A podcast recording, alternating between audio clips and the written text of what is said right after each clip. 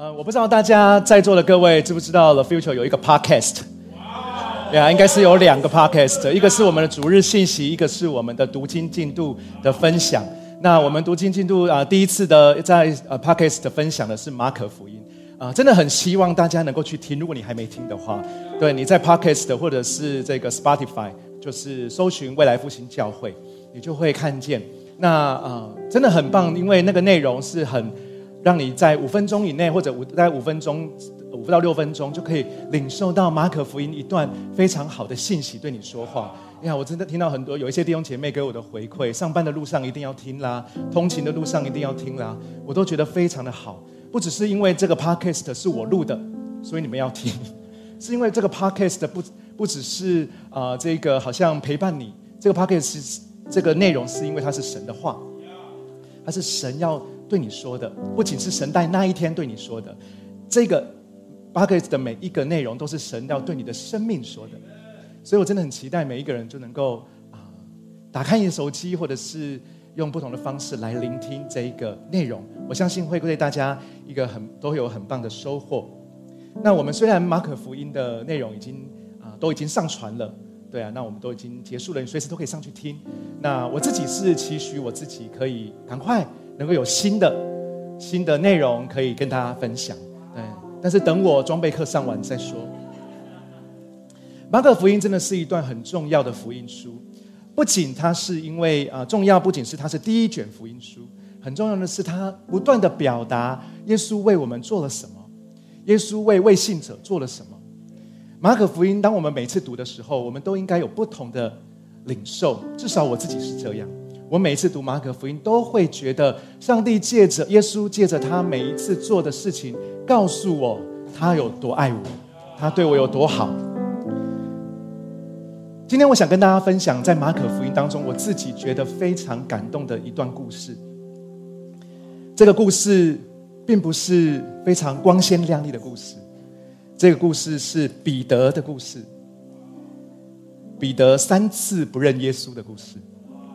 为什么我对这一个故事特别印象深刻呢？是因为我每次看到彼得跟耶稣的对手戏的时候，我就会看见人性的软弱，我就会看见人是那么的自意骄傲，这种东西这么真实的借着彼得可以彰显出来，但是同时间我却又看到耶稣的爱，耶稣的呼召是那么真实的，把我们每一个人都挽回。大家知道五月天这一个团队，这个团团队，这个乐团呢，他们呃年呃月初在世运主场馆开演唱会嘛，他们就是几乎每年都会这样。你知道我每次看到这个消息，我没有去，我没有去，这个很想去。我每次看到五月天开演唱会的消息，总是会让我回到我年轻的时候。你知道，对，可能在座的很多年轻人可会可能会觉得，出生的时候五月天就在啦。但是我不是的啊，对，嗯，五月天出道的时间是什么时候？大家记得吗？一九九九年，一九九九年，还没出生呢，真的假的？他的第一张专辑的名字叫什么？你们知道吗？专辑名称？专辑不不是五月天，同名专辑是不是这么简单？他们的专辑名称叫做《疯狂世界》。啊！你们不熟悉这首诗歌，呃，不是这首歌，是不是？我那时候五月天一出来就非常红啊，所以我那时候进去 KTV，五月天的歌全部点一次。哎呀，这首《疯狂世界》我非常喜欢唱。对，你们听过这首歌吗？《疯狂世界》没有哦，我唱给你们听。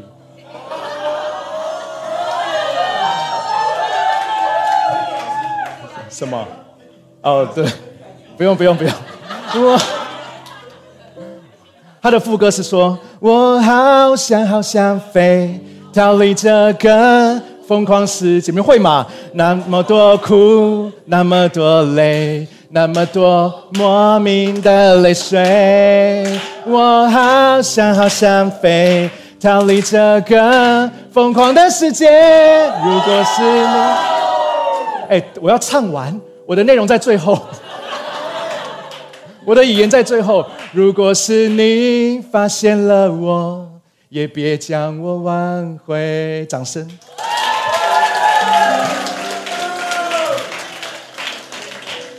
我是对是不是我太久没唱歌？了 回想这么好。我在想很多时候我们每一个人的生命我们都很想逃离我们身处的世界。不管你几岁不管你在什么年龄层，不管你是什么世代，你都会有一种感觉，就是你生活的身处的世代，或者你生活的周遭环境，好像是一个疯狂的世界。但是我想要告诉大家，有另外一个眼光，就是我们原本活在上帝的同在，我们原本活在祝福的世界里面。但是因为罪进入了这个世界，以至于我们的老我、我们的放纵，以致我们的自意，不知不觉的，我们都一起造就了这个疯狂的世界。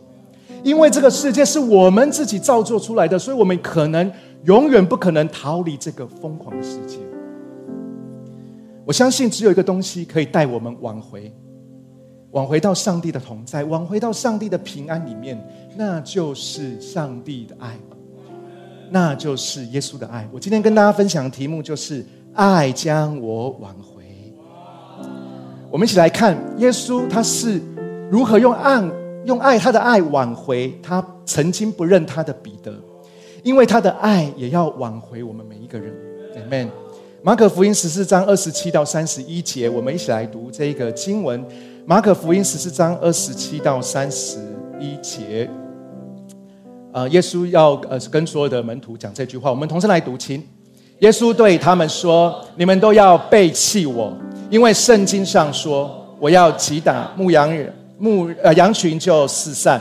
但我复活后，要先你们一步去加利利。”彼得说：“即使所有人都背弃你，我也绝不会背弃你。”耶稣说：“我实在告诉你，就在今天晚上鸡叫两次以前，你会三次不认我。”彼得郑重的说：“就算要我跟你一起死，我也不会不认你。”其他门徒也都这样说。故事的一切就是从这一段对话开始。故事的背景就是在最后的晚餐里面，耶稣突然在吃饭的时候，跟所有的他的门徒，他的十二个门徒，语出惊人的说：“你们中间有一个人要卖我。”这件事情搞得整个十二门徒的心里。非常的紧张，人心惶惶，可能只有犹大不会。我相信在其中的彼得，他的心里一定很多很多复杂的情绪。他复杂的情绪不只是因为他很他很生气那个卖耶稣的人，他不知道是谁，但是他很生气那个人。但是他有另外一个情绪，就是他对耶稣也非常的生气。为什么彼得在那个时候会对耶稣生气呢？因为耶稣说：“你们中间有一个人，字面上面的意思就是彼得也可能是那个人。但是彼得他知道自己不是那个人。之所以他生气，就是因为他的安全感不是建立在他清楚知道他不是，他的安全感是建立在必须大家都知道他不是，所以他很生气的。”你耶稣，你有人要卖你，你先未卜先知，你很厉害，你讲啊！你不要让我也被误会，你不要让我也在那个圈圈里面，我不是那样的人。所以在那个时候的彼得已经有情绪了，你可以想象已经有这样累积情绪，但是不敢说的彼得，这个时候耶稣居然跟大家讲说：你们每个人，呃，你们每个人都会背弃我。听到这种话的彼得，如果是大家，我们每一个人的反应就是爆炸，就是炸掉，因为这对彼得来讲，这是太大太大的指控了。我们很感谢主，彼得爆炸了，因为他爆炸，他把他所有的情绪，包含他的自意、他的骄傲、他内心的完美主义都跑出来。台语叫做“都压压出来”，这件事情是很重要的。为什么？是因为我们多多少少都会有一样的软弱。如果彼得在当初那个时候，他完全压盖自己的情绪，不会有这个过程的。但是因为彼得把所有自己的情绪很无完全敞开的，全部都压压出来，所以我们现在在看这个故事，我们才能知道，也许我也会这样。当我们面对人生的挑战的时候，或许我们每个人的人生是不一样的，但是我们都会遇到差不多的挑战，我们的反应也可能会差不多。所以，当我讲耶稣的爱会怎么样把我们挽回的时候，我想要跟大家先分享，在我们人里面的自意跑出来的时候，我们就是在这一个疯狂的世界里面流浪。当我们的自意在我们的生命当中被压压出来的时候，我们其实都表达了一件事情，就是我们的生命，我们这一个人都在流浪。所以我跟大家分享，人的自意会使我们流浪，人的自意让我们每一个人都在流浪的生命里面。人类的第一个自意是在伊甸园发生的。伊甸园里面，大家知道，上帝对亚当、对夏娃说：“这个生命的这个是分分别善爱树的果子，你们不可以吃；生命树的果子也不能吃。”但是蛇突然就对女人说：“在呃这个创世纪当中，蛇就对女人说：‘你们一定不会死，因为上帝跟他讲说，你们吃会死哦。’但是蛇对女人说：‘你们一一定不会死的。’上帝会那样说，是因为他知道你们吃了那树的果子以后，眼睛会明亮，会像上帝一样懂得分别善恶。我们的自意会让我们想要像上帝一样，我们想要懂每件事情，我们想要知道每件事情，我们想要特别，我们想要知道每件关于我们的事情，关于自己的事情。你知道为什么我们特别想知道关于自己的事吗？因为我们想要掌控。因为我们想要知道，如果我会发生什么事情，我就能够控制一切。这是在我们生命当中的自意。当女人听到蛇这么引诱，女人看见那棵树上的果子可口、赏心悦目，可以使人有智慧，就摘下来吃了。自意会让我们用眼睛看到的感觉，或者是自己的价值观来判断是非，而且以自己的利益为优先。不是上帝的诫命，不是上帝的吩咐，看起来很棒，当然要吃啊！使我有智慧，非吃不可。这就是我们内心的自意。当这件事情被康了之后，上帝来说：“哎，你们怎么吃的那些我不能吃？我说不能吃的呢？”第一个就先问亚当啊：“我不是亲口跟你说这个是果子不能吃吗？”亚当就说：“哎，我吃了，但是是女人叫我吃的。”上帝就问女人说：“你怎么会做这种事情呢？”女人说：“哎，我吃了，我也叫我先生吃，可是是蛇说的。”一个一个的推脱的意思就是，我不会做错的，即使是我做错，也是因为别人错，所以我才错的。我们会陷入一个我们没有办法认错，自意让我们无法认错，是因为错就是代表不好，错就是表示糟糕。我怎么可能会相会承认我很糟糕呢？我怎么可能会在人面前说我很糟糕呢？所以我无法认错，我只好把错推给人家。因着自义这件事情，自义这个罪进入了亚当跟夏娃的心，他们就开始害怕上帝，他们就开始需要遮盖自己。当他们被逐出伊甸园的时候，人类就开始无止境的流浪。自意就不断的用让人们用不健康的方式来面对生命。我们回到故事，彼得，当耶稣跟大家说“你们都会背弃我”的时候，彼得听到这件事情就坐不住了。彼得的自意马上就跳出来了，他必须要回应耶稣，或者说他必须反呛耶稣，因为在他的里面发现不能这样。所以第二十九节，我们刚才读的经文，彼得就怎么回应耶稣呢？彼得说：“即使所有的人都背弃你，我也绝不会背弃你。”从彼得的这一句话，我们可以看见字义有一个很明显的表征，很明显的现象。第一个很明显的表征跟现象，就是不健康的比较。字义会让我们进入一种。不健康的比较，让我讲清楚一点，是不健康的。因为我个人认为，比较有的时候是需要的。因为今天天气比较热，我不会穿羽绒衣出来啊。但是这是比较热。所以我需要比较。这个东西很烫，比较烫，我不能直接灌下去。所以有的比较是我们需要的，但是不健康的比较会让我们的自意整个出来，会让我们的生命继续的不健康。耶稣说：“你们都会背弃我。”彼得没有直接回应说：“耶稣，我绝对不会背弃你。”彼得怎么回应呢？彼得在前面一定要加上：“即使所有的人都背弃你。”他需要把自己置身在群众的比较里面，才代表他有价值。因为如果只有他不会背弃，其他人也不会啊，那有什么好好讲的？他必须要说，就算所有的人都背弃你，我不会，我比大家都好。彼得的这一句话还带出另外一个字义的表征，就是靠自己。自义就是靠自己。彼得说：“即使所有的人都背弃你，我也绝不会背弃你。”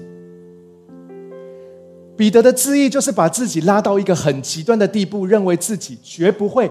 彼得说的“绝不会”就是绝不会，没有商量的余地。彼得自己可以操纵那个“绝不会”。他很有自信的说：“对于会不会背弃耶稣这件事情。”彼得的意思就是：我不需要神，我自己就可以决定。我不需要神的恩典，我不需要神的怜悯，我不需要上帝的带领，我自己就可以决定，我不会背弃耶稣的。对于这种事情，彼得的意思就是：哇嘎给来的话。质疑的第三个表征就是证明自己。质疑第三个表征就是我们无时无刻都想要证明自己。要当彼得这样子跟耶稣回应的时候，耶稣就跟彼得说：“你这个傻孩子，你不知道你在说什么。”耶稣跟彼得说：“你知道吗？你会软弱到一个程度，你会软弱到不认我，而且不是一次，不是两次，你会三次不认我。”这个时候的彼得可能觉得。他的公义，他的正义感被耶稣小看了。他需要更加码的来表达，他需要更加码的来比来努力，让耶稣相信他的公义是真的伟大的公义。所以彼得三十一节，彼得说什么？彼得就郑重的说，好像仿佛刚才没有郑重，现在郑重的看着耶稣的眼睛，往他的灵魂深处。跟耶稣说：“就算要我跟你一起死，我也不会不认你。”彼得为什么要说这种偏激的话呢？特别是因为其他十一个使徒就在旁边，怎么可以漏气呢？别人没有，别人都没有被指名道姓要不认你，为什么就只有我？我怎么可以漏气？彼得必须不断的在人前证明自己比别人好，因为他觉得这样才能得到尊重，这样才是有价值的，这样才会被大家喜欢。自意会让人落入比较的试探里面，让人落入靠自己的心态里面。我们必须常常证明我们这一个人有超级有价值才行。你知道这些对话？我们乍看底下，乍看之下，好像觉得彼得很爱耶稣，很心疼耶稣。但是其实这两句话的焦点，你仔细看，这两句话的焦点根本不在耶稣身上，这两句话的焦点在彼得自己身上。我们都很清楚大儿子跟小儿子的比喻，这个比喻在路加福音写，我们常常一直在分享的。小儿子的自意让他觉得他才是他生命的主人，属于他的他就要现在拿到，他想干嘛就干嘛，以至于他离开家，离开父亲。大儿子的自意让他无法接受弟弟回家，大儿子的自意让他无法接受父亲对弟弟无条件的爱，他也无法接受他的父亲对他的爱。所以，在这个故事里面，如果你看你的圣经，故事上面都会写浪子回头。我们都会觉得是的，小儿子是浪子，浪子回头了。但是我告诉大家，小儿子是浪子，大儿子也是浪子。因为自意，因为不安全感，使我们的心都一直在这一个疯狂的世界里面流浪着。但是感谢主，这一个流浪有一个回家的转机。我要说的第二点就是有一个回家的转机是什么？就是圣灵会提醒我们，叫我们知罪的。圣灵会提醒我们，我们正在自义的当中。圣灵会提醒，圣灵的提醒会帮助我们面对我们的自义。当圣灵提醒我们知罪的时候，当圣灵让我们看见我们自己的自义的时候，在我们自己不健康的比较跟所有的那些。靠自己的东西的时候，这是天赋上帝主动挽回我们的第一步。让我们再一次的回到彼得跟耶稣的对手戏，在耶稣他真的被逮捕了，耶稣他真的被审问了，躲在一旁的彼得被人家认出来，他就是跟随耶稣的门徒，但是彼得却极力的否认。当他否认到第三次的时候。他就听见了公鸡的啼叫声音。马可福音十四章七十二节，彼得突然想起耶稣曾对他说：“在鸡叫两次以前，你会三次不认我。”忍不住痛哭起来。大家知不知道有一个非常有名的华神老师，叫做吴宪章老师？就是我对他的信息都非常的深刻。不只是他个人非常有个人魅力，他的他的信息让人印象深刻的原因，都是他用很多画作，他用很多中世纪的，他用很多许多的啊那些印象派、浪漫派，反正那些你只有在历史课本看到的那些画作，或者你在博物馆里面看到的画作，他会都会让那些画作借着画作来帮助他的信息。所以很多时候，我不一定完全记得他的信息在讲什么。但是他的画作总会让我印象深刻。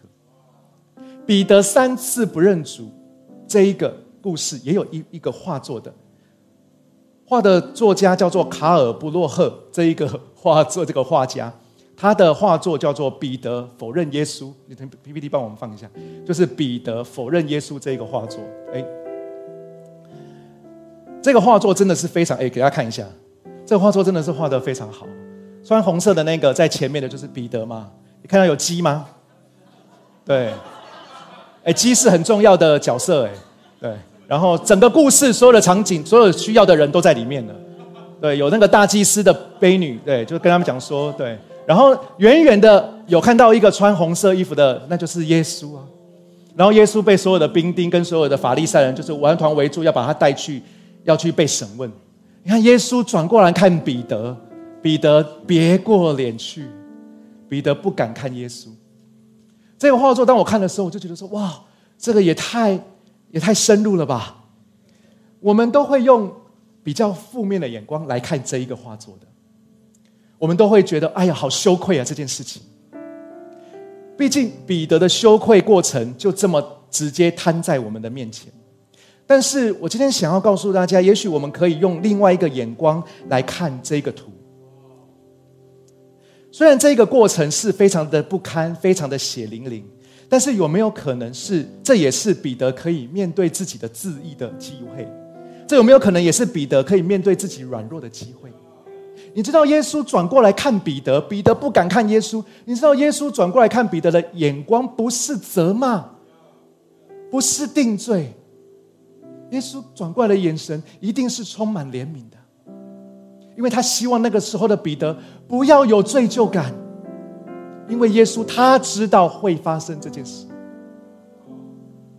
可是彼得选择不要看耶稣，你知道吗？我甚至相信，如果彼得那时候真的看见耶稣怜悯的眼光，也许彼得的生命会不一样。就好像是流浪的小儿子在猪圈里面突然醒悟过来要回家一样，我相信。彼得在这个时候，他突然想起耶稣曾经对他说的话：“这是圣灵的工作。”他的反应是忍不住的痛哭了起来，他为自己的行为懊悔。我觉得这也是圣灵的工作。耶稣说：“盗贼来，无非是要偷窃、杀害、毁坏。我来了，是要叫羊得生命，并且得得更丰盛。圣灵的提醒，绝对不是要毁坏我们。圣灵的提醒，圣灵在我们生命当的工当中的工作，是要让我们生命活得更丰盛。但是我们必须要承认一件事情，就是耶稣所谓的丰盛，可能跟我们所谓的丰盛不一样。耶稣要帮助我们对付我们生命的自意，对付我们生命的软弱，可能要经过流泪，可能要经过破碎，可能要不断不断的对付自己的旧的坏习惯。但是诗篇八十四篇六到七节，诗人怎么鼓励我们呢？他说：“他们走过流泪谷，这谷就变成泉源之地。秋雨石谷中水塘遍布，他们越走越有力，都要到西安朝见上帝。”所以我想要鼓励我们亲爱的 Future 的家人，圣灵的光照，圣灵有时候在我们里面微小的声音，也许会让我们不舒服的，也许会让我们流泪的。也许会让我们的生命觉得走进一个不容易的过程。为什么我必须面对这么痛苦的环境？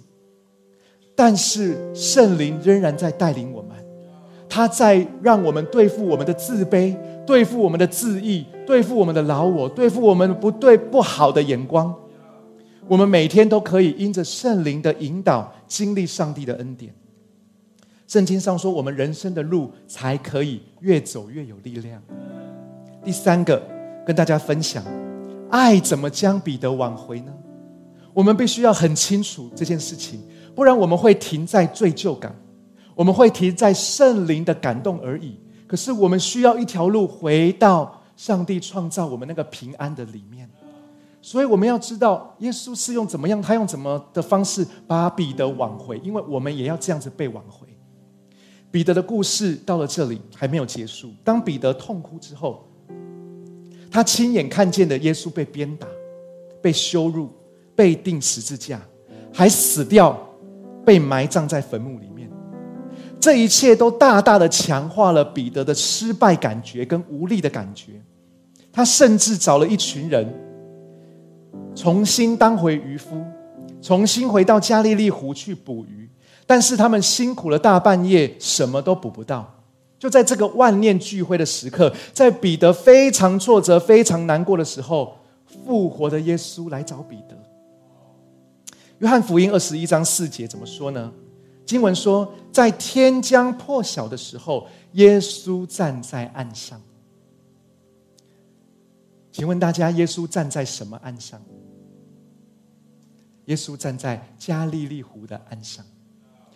还记得当刚才我们读的经文吗？刚才读的经文就是耶稣跟大家说：“你们都会背弃我，但是我复活之后，我会先你们一步去哪里？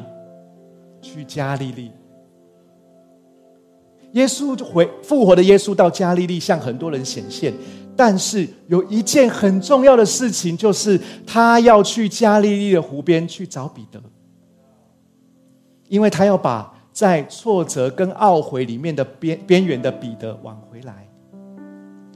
所以，耶稣向着这些打鱼的人、打鱼的门徒们显现。他们原本什么都捕不到，但是让他们得着丰收。耶稣还亲自为他们预备早餐。这个动作就是我们的耕语传道说的：耶稣款待他们，耶稣接待他们。门徒被款待之后，耶稣就开始他的正事，他要来做正事了。耶稣就开始跟彼得有一个很深的对话。我来念给大家听，《约翰福音》二十一章十五到十七节。吃过早餐之后，耶稣对西门彼得说：“约翰的儿子西门，你比这些人更爱我吗？”彼得说：“主啊，是的，你知道我爱你。”耶稣对他说：“你要喂养我的小羊。”耶稣第二次问约翰的儿子西门：“你爱我吗？”彼得说：“主啊，是的，你知道我爱你。”耶稣说：“你要牧养我的羊。”耶稣第三次问约翰的儿子西门：“你爱我吗？”彼得因为耶稣一连三次这样问他，就难过起来。于是对耶稣说：“主啊，你是无所不知的，你知道我爱你。”耶稣说：“你要喂养我的羊。”你可以，我们从这个互动当中，你可我们都可以想象彼得有多尴尬。他面对曾他他曾经背弃三次的耶稣来到他的面前，就已经很尴尬了。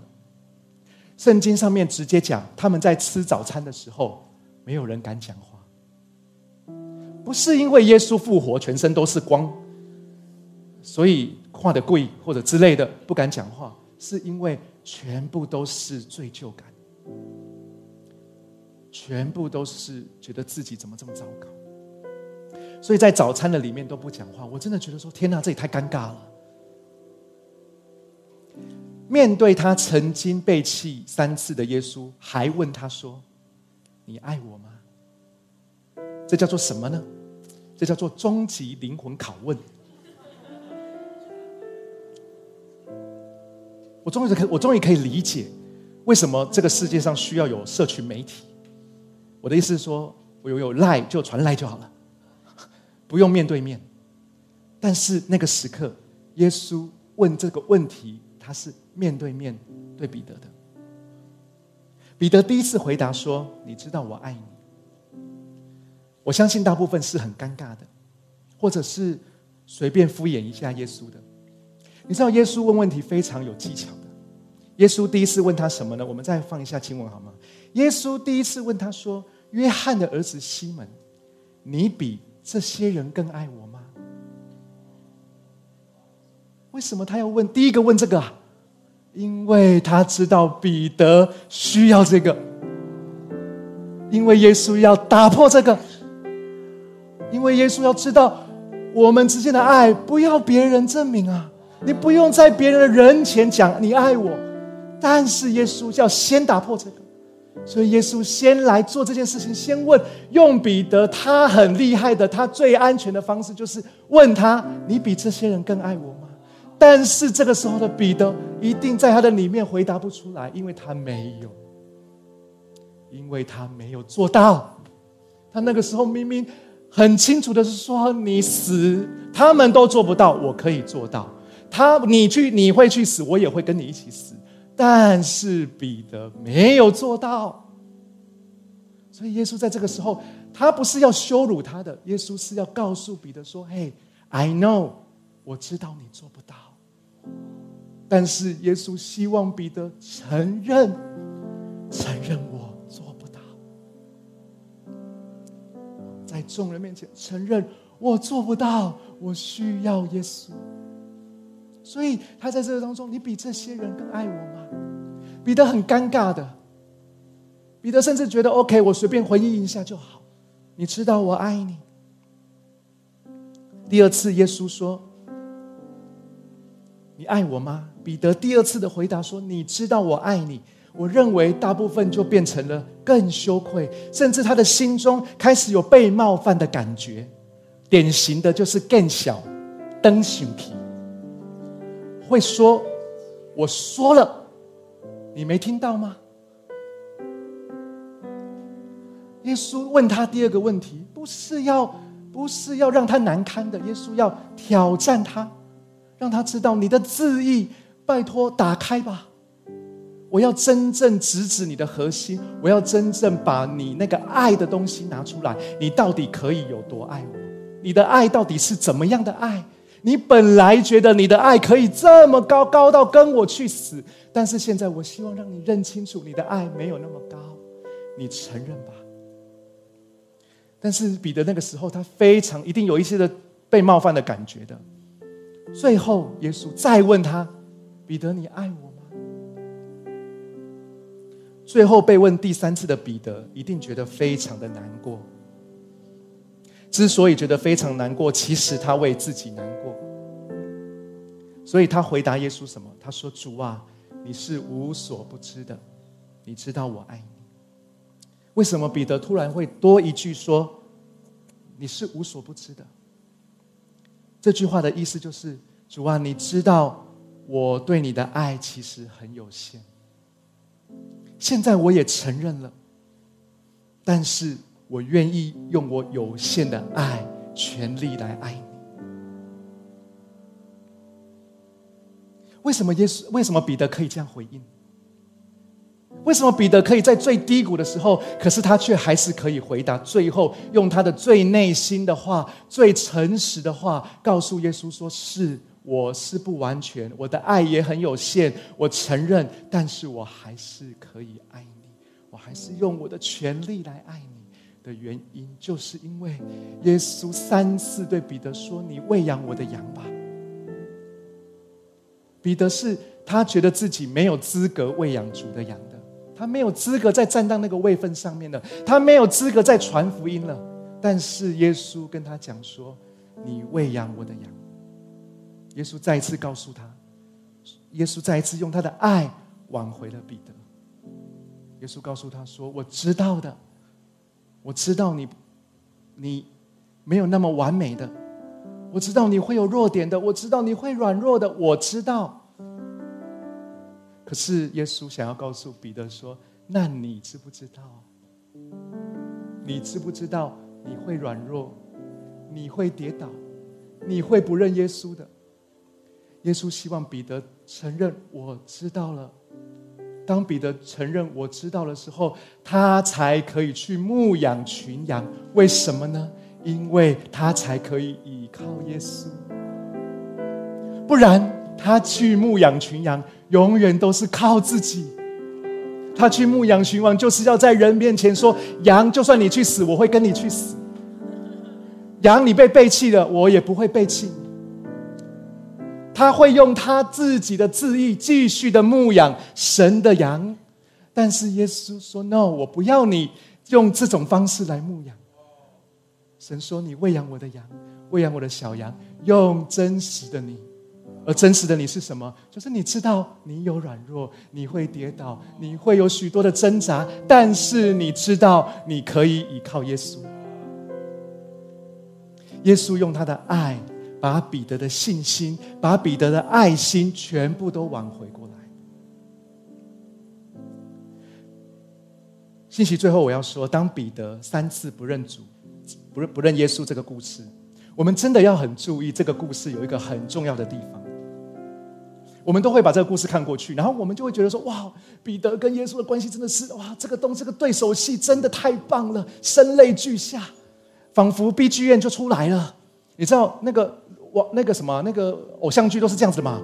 最后一幕，彼得跟耶稣和好的时候，彼得就哭的时候，耶稣抱着耶稣的呃，不是耶稣抱着彼得的时候，B G 院就会下来啊，那个那个那个背景音乐就会出来啊。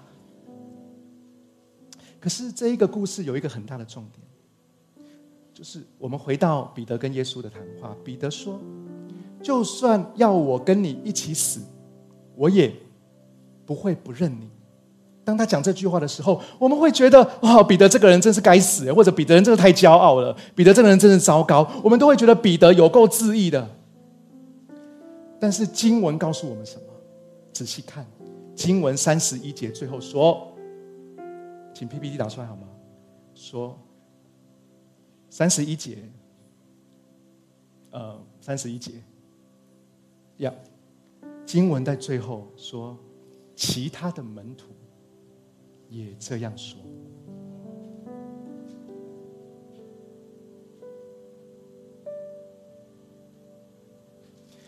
知道我们在看经、看圣经的时候，我们都会用批判的角度说：“哇，这个人真的是糟糕，哇，怎么样？”但是我要让大家看见的。不是彼得而已，不是彼得，因为他的个性哇，彼得是那样的，他是那样的，他是怎么样？我们分析他的个性，我们然后他是所以不只是这样，在当下大言不惭的说：“你去死的时候，我也会跟你一起去死，我们绝对不会背弃你的耶稣。”圣经上面讲，其他门徒也是这样说。所以，亲爱的富求家人们，其实我们的生命都有自义的成分。我们会以为自义就是自傲、夸大；我们会以为自义就是目中无人或者不愿意认错。但是，其实当我们的生命在某个层面当中，或者在某一个方向，或者在你人生的某一个点、某一个东西，你觉得可以不需要上帝，或者你觉得某件事情上帝永远不可能帮助我，那就是自义。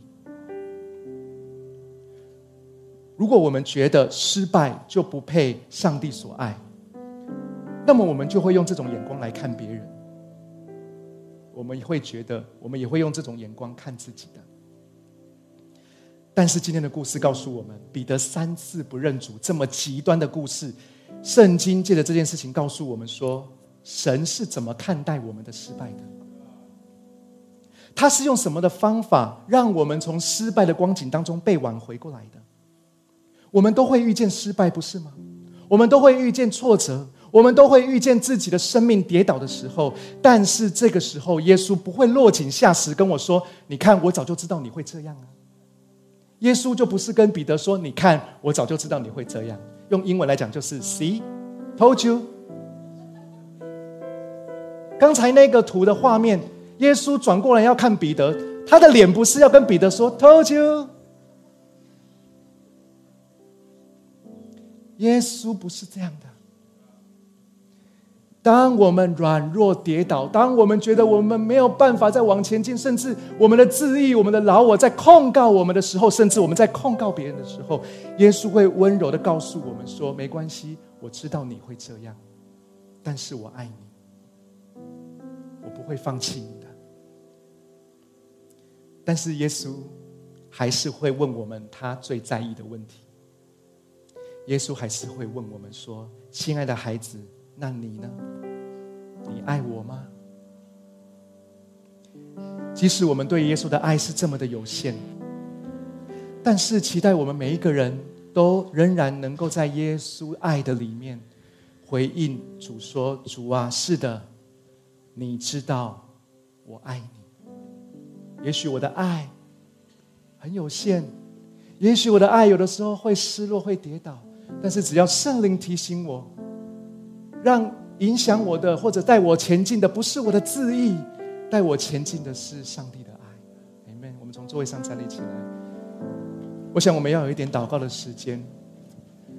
我想要邀请我们所有的 Future 的弟兄姐妹、所有的家人，我们一起来祷告。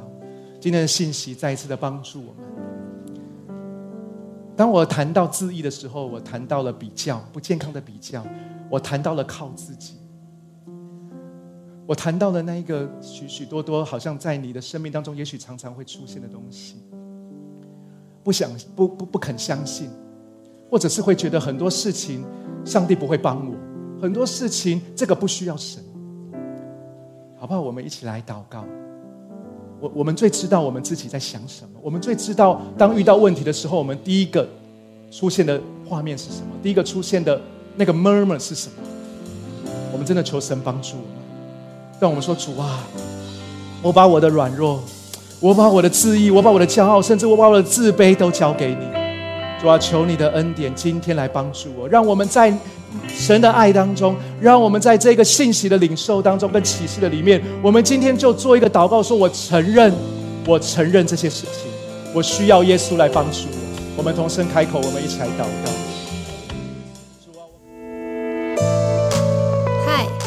开心有你一起收听我们的主日信息，也希望今天能够更多祝福到你的生活和生命。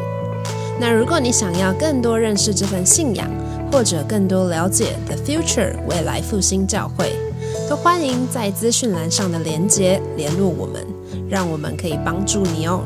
祝你有个美好的一天，拜拜。